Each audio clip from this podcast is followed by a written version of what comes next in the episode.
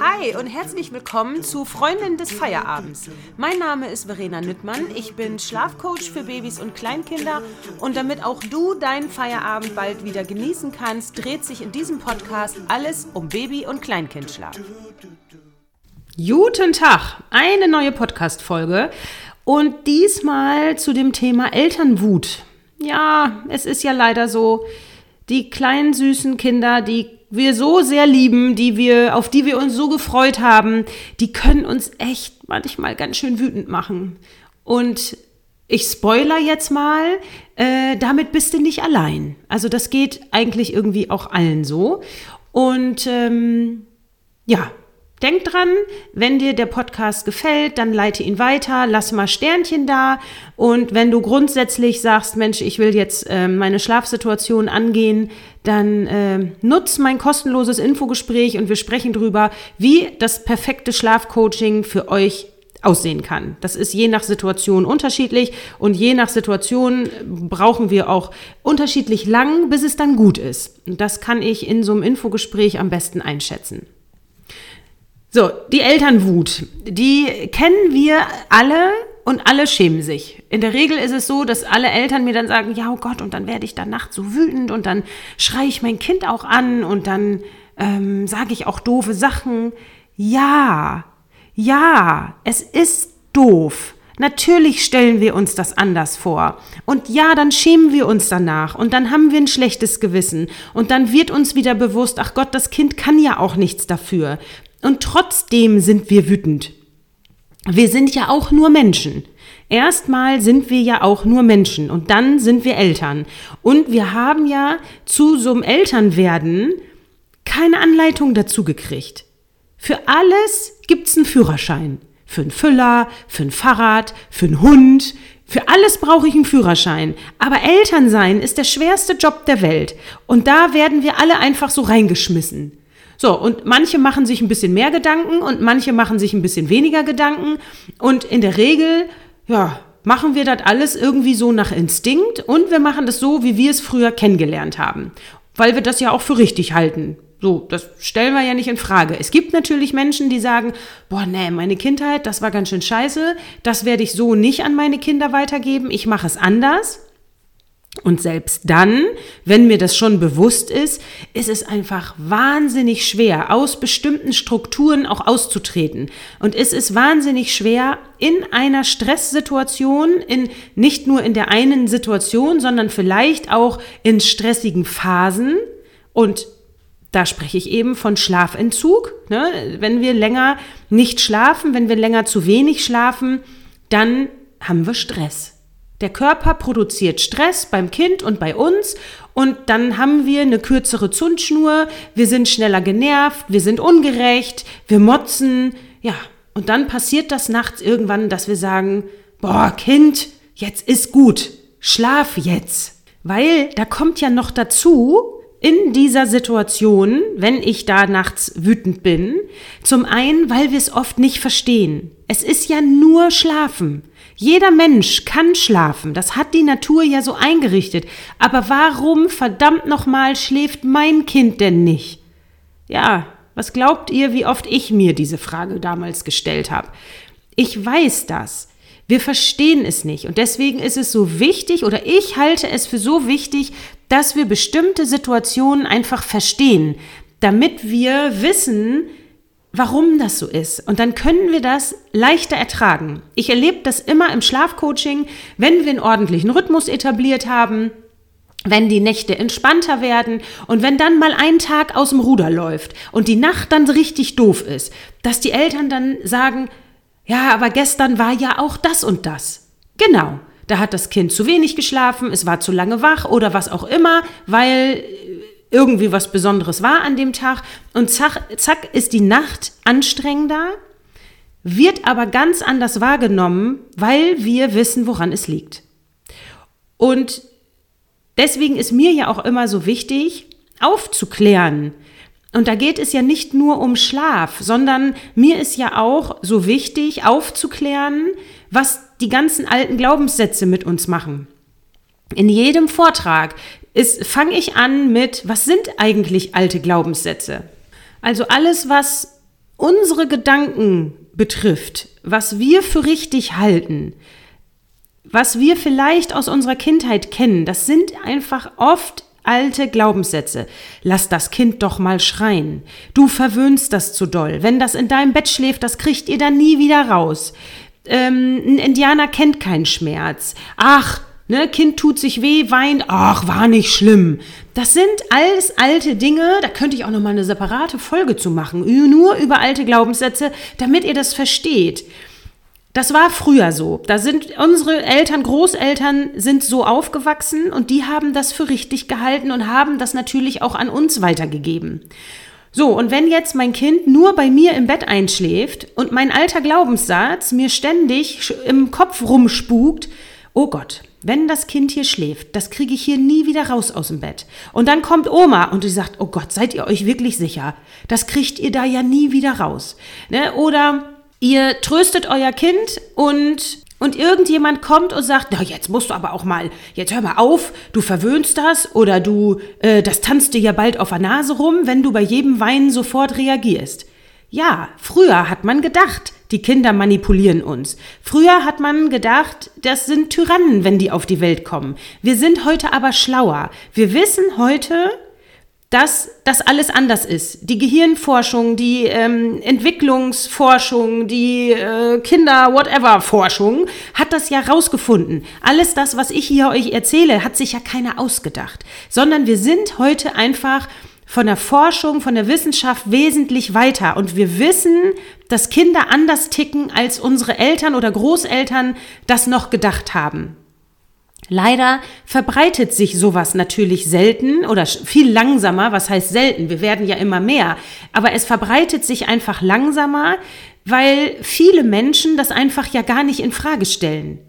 Klar, wenn meine Kinder groß sind, denke ich da ja auch nicht drüber nach. Auch könnte ähm, vielleicht auch die, die Entwicklungsforschung heute andere Erkenntnisse haben. Ne? So ein Gedanke kommt mir ja nicht. Das kommt ja nur, wenn ich mich bewusst mit dem Thema befasse, weil ich vielleicht irgendwann den Eindruck habe, das, was ich da mache, das ist irgendwie nicht so optimal oder es fühlt sich nicht so gut an. So, ganz viele Familien kommen dann ja zu mir, weil sie sagen, ja, ich habe den Tipp gekriegt, lass mal schreien oder ich soll das Kind nicht angucken, nicht ansprechen, es, ich soll nur daneben sitzen oder ich darf es ja nicht trösten, fühlt sich aber nicht gut an. So, und dann bin ich ja immer froh, wenn die zu mir kommen, weil das muss auch so ja nicht sein. Dazu gab es ja schon mal eine Folge. So, wenn ich jetzt aber in einer Stresssituation bin, wenn ich nicht auf meine Bedürfnisse achte, weil ich den ganzen Tag keine Pause habe, weil ich äh, keinen Ausgleich habe, weil das Kind nur mit mir schläft, weil ich ja, oder weil vielleicht der ganze Tag sich nur um Schlaf dreht oder sich nur um die Kinder dreht, dann bin ich irgendwann genervt.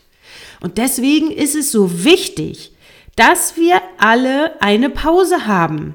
Ich merke das jetzt. Ich bin ja jetzt vor ähm, zwei Wochen, ist jetzt schon die zweite Woche, ja, bin ich ja in äh, meine Praxis gezogen und dadurch hat sich natürlich mein Vormittag schon ein bisschen verändert. Sonst hatte ich jeden Mittag, bevor die Kinder nach Hause gekommen sind, eine kurze Pause. Die habe ich jetzt nicht mehr und ich merke, dass mir das fehlt. Da habe ich gestern gedacht, ja, Verena, du musst es jetzt irgendwie ändern, weil du brauchst deine Pause. Du bist sonst genervt, wenn die kommen, weil ich selber zu Hause noch gar nicht angekommen bin. Ne, dann koche ich schnell und dann sind die schon da und dann geht alles so in eins über ja, und dann geht der Nachmittag weiter und ich habe überhaupt nicht durchgeatmet. Und das tut uns einfach nicht gut. Ich kann mit stressigen Situationen nicht umgehen, wenn ich nicht einmal durchatmen kann. Und das liegt nicht an mir persönlich, das liegt einfach an, ähm, an den Menschen. Wir sind einfach so gestrickt. Jeder Mensch ist grundsätzlich eigentlich den ganzen Tag nur dafür da, sich um seine Bedürfnisse zu kümmern. Und wir müssen uns ja nichts vormachen. Wenn wir ein Kind kriegen, geben wir ja erstmal alles an eigenen Bedürfnissen ab oder an Autonomie, an Selbstbestimmung oder nennen wir es erstmal Selbstbestimmung. Unsere Selbstbestimmung geben wir quasi mit Geburt des Kindes erstmal ab. Das ist auch okay. Eine gewisse Zeit ist das okay. Da können wir uns drauf einlassen. Da ist jetzt so ein kleines Wesen, wir lieben das abgöttisch, das ist toll, wir freuen uns, wir sind, haben auch noch Hormone. Ähm, so, das ist erstmal alles aufregend, ja, sau anstrengend. Es ist auch einfach anstrengend, das dürfen wir sagen. Wir schaffen es aber, weil wir ja wissen, das Kind ist so bedürftig und das braucht uns und es braucht so viel Zuwendung, dann schaffen wir es, für eine gewisse Zeit unsere eigenen Bedürfnisse hinten anzustellen. Manche mehr, manche weniger. Ne? Es gibt auch Mütter, ich rede jetzt erstmal von den Müttern, die wesentlich schneller wahnsinnig an ihre Grenzen kommen. Ist natürlich auch immer so ein bisschen abhängig. Wie viel Unterstützung haben wir? Ne? Habe ich doch vielleicht mal äh, eine Pause? Ähm, schläft das Kind, schläft es noch nicht so gut. All das spielt dann natürlich da rein. Habe ich nur ein Kind, habe ich mehrere Kinder, ne? Umso mehr Kinder kommen, umso schwieriger wird das, ist auch klar. So, und ähm, dann kommen wir aber irgendwann an einen Punkt, gerade wenn die Kinder noch so schlecht schlafen, dass es einfach auf Dauer wahnsinnig anstrengend wird. Und dann werden wir irgendwann sauer. Schlafentzug ist eine Foltermethode. Wir können da gar nichts für. Unser Körper ist einfach wahnsinnig im Stress, wenn wir zu wenig schlafen. Und dann ist es natürlich nicht schön, wenn wir uns irgendwann nicht mehr so richtig unter Kontrolle haben. Aber wir sind nur Menschen, wir sind keine Maschinen und irgendwann kann unser Nervensystem das einfach nicht mehr. Und dann sind wir ätzend. Ja, das ist so. Da redet nur keiner drüber. Deswegen äh, hoffe ich, dass diese Folge ganz viele Eltern hören und ich hoffe auch, dass ihr das an alle Eltern weiterleitet. Ob die jetzt drüber sprechen oder nicht, leitet das weiter, weil das dürfen alle wissen. Es ist okay. Wir sind ja auch mal sauer auf unseren Partner oder Partnerin. Wir sind mal sauer auf unsere Eltern, auf unsere Freundin, auf unseren Chef. In Beziehung ist man auch mal sauer auf jemand anders. Nur klar, unsere Kinder lieben wir abgöttisch und die haben auch ja ihren eigenen Kopf, die haben ihre eigenen Bedürfnisse und wenn die nicht mit uns übereinstimmen, vielleicht hat das auch ein ganz anderes Wesen als wir, dann ist das natürlich manchmal einfach auch schwer. Und dann dürfen wir da reinwachsen. Und dann darf man auch von außen mal gucken, okay, was ist jetzt eigentlich hier das Problem? Was an diesem Verhalten zum Beispiel des Kindes, was triggert mich da eigentlich so? Und da kommen auch wieder dann diese alten Glaubenssätze ins Spiel. Warum triggert mich das, wenn das Kind das und das und das macht? Was stört mich daran? Ist es der Gedanke, was denken die anderen? Ist es mein, ist es wirklich meine Grenze? Was weiß ich? Ein Kleinkind steckt jemand Fremdes die Zunge raus. Ja, das ist bei einem Kind, was gerade ein Jahr alt ist, ganz süß.